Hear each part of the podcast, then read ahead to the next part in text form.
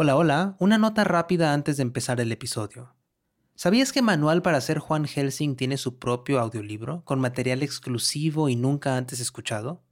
Se llama Manual para ser Juan Helsing, el audiolibro. ¿Cuáles son las leyendas reales detrás de las historias de Juan?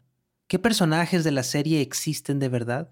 Encuentra todo lo que has querido saber sobre las leyendas y las verdades detrás de estos monstruos en este audiolibro.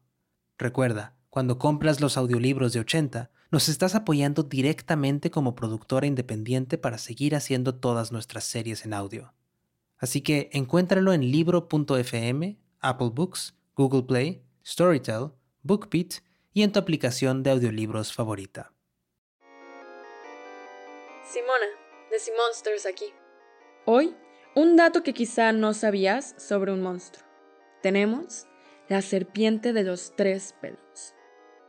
Este es quizá uno de los monstruos más grandes que tenemos. Es una serpiente gigante que se encuentra debajo de la ciudad de Matagalpa, en Nicaragua. Otros comentan que está debajo de la ciudad de León por su catedral. Es una serpiente que está atada por tres cabellos de la Virgen María y todo el tiempo está intentando desatarse. Dicen que si estos cabellos llegan a romperse, la ciudad podría empezar a temblar e inundarse. Los vecinos de Matagalpa dicen que para que estos cabellos se mantengan fuertes, hay que mantener un comportamiento moral bueno.